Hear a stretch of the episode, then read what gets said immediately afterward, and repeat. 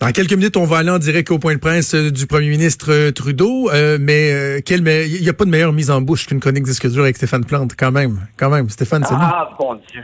Ça me fait un honneur de faire la première partie de Justin, comme ça. Souvent, la première partie est meilleure que le, main event. Hein? Ça arrive, ça. Et, oui, puis on, est dans le thème parce que je veux parler justement ben, des, industries du spectacle qui va être transformée à, jamais, peut-être à la suite de la pandémie.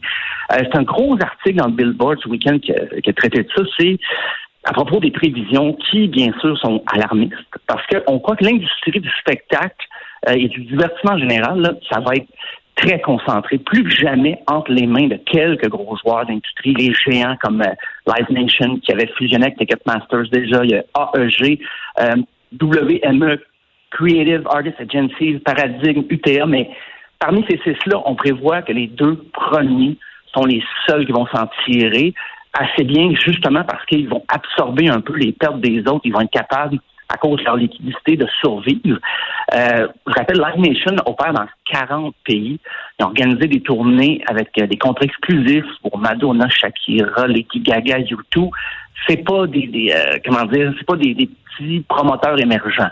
Euh, mm-hmm. AEG organise Coachella. Ils ont 22 festivals de musique à grandeur de l'Amérique du Nord. Ils sont aussi propriétaires d'équipes sportives professionnelles. Donc, ils ont varié leurs activités. Euh, ça ne veut pas dire qu'ils souffrent pas non plus, mais les petits promoteurs indépendants qui n'ont pas les reins assez solides pour passer à travers la crise actuelle, ça va être très difficile de se revirer de bord, surtout qu'on ne sait pas combien de temps la pandémie va durer, combien de temps les, activités vont être arrêtées comme ça. Et le pire, c'est que l'année 2020 avait commencé sur des chapeaux de roue. La business des tournées allait très bien parce qu'il y avait plein de, dinosaures du rock là, qui, qui allait faire des tours du monde et tout ça, puis la nostalgie fait vendre, on le sait. Mais là, beaucoup de ces artistes-là, par contre, on ne sait pas s'ils vont être capables de reporter indéfiniment les dates de leur spectacle. Donc, ça crée une autre insécurité. Et ce qui est difficile avec la crise actuelle, c'est qu'au départ, on croyait que c'était passager, que c'était, bon, une pause comme ça dans l'industrie du spectacle, mais on est toujours en arrêt complet et on n'a pas la moindre idée d'une date de retour. Et et même si ça revenait comme dans quelques semaines, quelques mois, l'état de l'économie en général va faire en sorte que l'industrie de la musique sera peut-être pas perçue comme un bien essentiel. Les gens vont commencer à circuler librement, mais peut-être leur priorité ne sera pas de se garrocher dans les concerts. Euh, mais en même temps, ça, va peut-être être un bon, euh, justement, moi, là, c'est personnel, c'est moi qui, qui veux me faire optimiste un peu j'ai l'impression, ben, moi, une des premières choses à faire, c'est aller voir des spectacles, des amis, tout ça, juste pour mettre les pas à la roue, mais je sais qu'en général, ce ne sera pas partagé. Euh, juste quand South by Southwest avait été annoncé, annulé, tout ça, c'était déjà la panique, parce qu'on craignait pour les festivals de mars et avril. Mais là, maintenant, on désespère pour l'été. On pense que les gros non, cet été sont compromis. Mais... Euh, Stéphane, je te pose une question. Est-ce que la crise actuelle pourrait amener un changement dans dans euh, dans, le, paradigme? Parce que on a déjà parlé ensemble. Jadis, dans une époque pas si lointaine que ça, les tournées servaient à vendre des albums. Aujourd'hui, les albums servent à vendre des tournées parce que c'est les tournées qui sont les plus payantes. Devant ce fait-là, est-ce que on pourrait pas revenir à un modèle euh, euh, antérieur mais modifié, c'est-à-dire que c'est davantage les albums qui pourraient vendre, je sais pas moi avec euh, le streaming qui pourrait qui pourrait coûter plus cher, les redevances qui pourraient être augmentées. Est-ce qu'il pourrait pas y avoir une espèce de rééquilibrage suite à ça, tu penses? Ben, je pense qu'on ne pourra pas revenir, euh, mettons, à acheter du cash chaque album à l'unité. Là. Ça, ça, je pense qu'on a franchi un point de non-retour. Mais effectivement, euh, il faudrait qu'il y ait des initiatives de la part des, euh, propriétaires de, plateformes, de streaming, tout ça, pour redonner une part plus considérable aux artistes. C'est peut-être là qu'on va revenir à ça, peut-être, parce qu'effectivement, c'est tout vers quoi les, les, mélomanes peuvent se tourner en ce moment. C'est le streaming ou les concerts gratuits sur sur les plateformes, mais on s'entend que c'est pas euh, un contact direct avec l'artiste, c'est de moins qualité, ils sont moins bons. Euh, il y en a même qui s'inquiètent qu'on est en train de créer un précédent, de fournir comme ça des concerts gratuits tout le temps. Ça va nous habituer à ne pas payer pour nos concerts, déjà qu'on ah, paye ouais. Fait que c'est, il y a toute une crainte qui est généralisée. Et le pire, c'est qu'en 2020, on prévoyait battre des records de rentabilité avec les gros festivals, les gros shows, le retour de Rage Against the Machine et tout ça. Mais ça va être un record de perte on a commencé Euh, quand on a commencé à dire, ben, faut pas qu'il y ait 10 personnes, plus que 10 personnes dans des endroits comme ça, tous les gens qui travaillent dans l'industrie du spectacle ont été touchés. J'en ai déjà parlé, les ingénieurs de son, techniciens, directeurs de tournée. Mais là, les salles de spectacle devront aussi réajuster leur budget pour compenser les mois d'inactivité. Fait que là, les, promoteurs indépendants ils vont vouloir avoir beaucoup de difficultés, faire des demandes de crédit auprès des institutions financières, mais ils n'ont pas de liquidité, ça va être difficile pour eux. Ils n'ont pas les reins assez solides, contrairement à, au Live Nation et AEG de ce monde. Et Billboard mentionnait justement en fin de semaine, dès qu'il y a eu les annonces d'annulation d'événements importants, ben, les, Cirque du Soleil aussi, Feld Entertainment, d'autres joueurs de l'industrie du divertissement autres que la musique, ils ont mis au chômage en tout partout 6 000 personnes ce qui représente 90 de leur masse salariale. Il ne faut pas penser non plus que dès que l'industrie revient, que tous ces gens-là vont retravailler. Les, les entreprises vont être habituées à fonctionner avec moins d'employés. Euh, le temps d'absorber les pertes, euh, c'est pas dit qu'ils vont réengager tout le monde. Donc, c'est pas le temps d'envoyer son CV pour travailler dans l'industrie du spectacle. Je, si un conseil à donner, ce serait peut-être celui-là.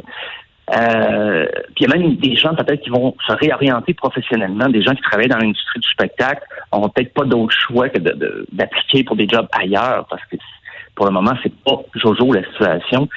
Euh, parce que dans le contexte pré-pandémique, il y avait 50 000 personnes à temps plein en Amérique du Nord qui travaillaient pour l'industrie du spectacle.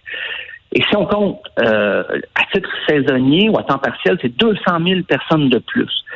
Ça qu'en ce moment, on évalue les pertes financières en revenus pour ces gens-là en, 10 et 12 milliards de dollars. Donc, euh, c'est énorme. Et là, quand on pense Live Nation et AEG, les deux géants de l'industrie, contrôlent trois quarts de la vente des billets de spectacle. Ce sont les seuls qui ont les reins assez solides, qui vont être crédibles auprès des banques pour se renflouer après. Euh, parce que les, petits joueurs, ils ils pourront pas négocier non plus. Et là, de plus en plus, les artistes, les agences d'artistes vont exiger d'être payés à l'avance pour éviter justement d'attendre le jour du spectacle pour recevoir de l'argent en fonction des ventes de billets. Ils vont vouloir des garanties justement parce que ils ont, eu tellement de concerts d'annulés qu'ils vont exiger d'être payés à, l'avance. Qui peut payer les artistes à l'avance? Live Nation et AEG. C'est pas la personne qui organise des shows, un petit promoteur de, de spectacles nichés, métal à Montréal, sera pas capable de donner des garanties. Peut-être un dépôt, mais pas payer l'artiste complètement. Donc c'est et même au-delà de la finance ou de l'économie, c'est souvent les petits joueurs très nichés qui prennent les risques pour découvrir, faire du démarchage, trouver des artistes qu'on connaît pas. C'est des passionnés, c'est pas des gens qui font ça pour l'argent.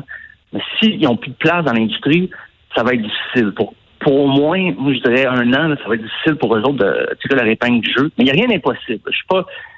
Moi, je suis pas aussi alarmiste que le dossier du Billboard. Je pense que on a vu des mouvements comme le punk naître d'à peu près rien, mhm. sans argent, faire des shows euh, complètement anonymes avec des groupes que personne ne connaissait, avec les moyens du bord, c'est devenu un style de musique en soi. Puis, je veux dire, c'est pas toutes les, tentatives qui réussissent, mais on va peut-être en revenir. On parlait de retour en arrière, peut-être tantôt. Peut-être en revenir à des initiatives euh, underground vraiment en parallèle avec ce que l'industrie, ce que le mainstream veut proposer. Et je veux pas, ça a donné naissance à des groupes comme euh, Nirvana, Green Day, ces initiatives-là. Fait peut-être il y aura peut-être un retour à une espèce de, de, de, scène plus nichée, peut-être, mais qui préparera les, la musique à venir pour les prochaines les prochaines années. Mais ça, c'est parce que je vais être optimiste. Je lisais ça, puis j'étais déprimé. Non, je comprends, mais le, message, moi, je pense que les gens doivent euh, retenir, c'est que, ça, on a vu, bon, euh, entre autres, le meilleur exemple, je pense, c'est Madonna, là, qui a fait euh, jaser pas mal, qui s'est fait ramasser, puis, tu sais, les gens qui disent, oh, vos artistes millionnaires qui vont le retourner, reporter, là, vous êtes dans vos châteaux, dans vos palaces, il n'y a pas personne qui vous plaint, vous êtes bien, vous avez des serviteurs, vous manquez pas de rien, mais il faut aller plus loin que ça dans notre analyse. Tu sais, c'est ce que tu viens de faire, puis qui est important que les gens comprennent, c'est à quel point il y a beaucoup de personnes qui sont euh, dépendantes de cette industrie-là. Le, technicien qui gagne pas lui 500 000 par année, pas un million, là, qui fait peut-être 35 000 par année, sa job là il l'a plus.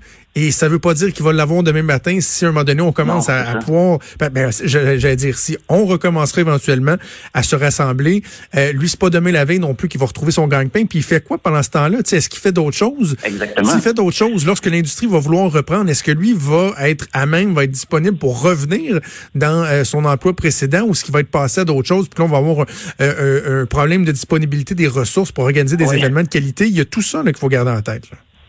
Ah oui, puis je dirais qu'à court terme, c'est les, les, concerts de cet été. C'est ça qui va être la, les concerts, les grosses tournées de cet été. Quand on va apprendre que c'est annulé une après l'autre, ça va être une autre couche d'anxiété qui va embarquer parce que c'est c'est une vache à lait des, des annuels, des concerts comme ça l'été, c'est très payant. Les gens payent très cher pour des forfaits, des fois des forfaits VIP tout ça. C'est beaucoup d'argent qui est investi.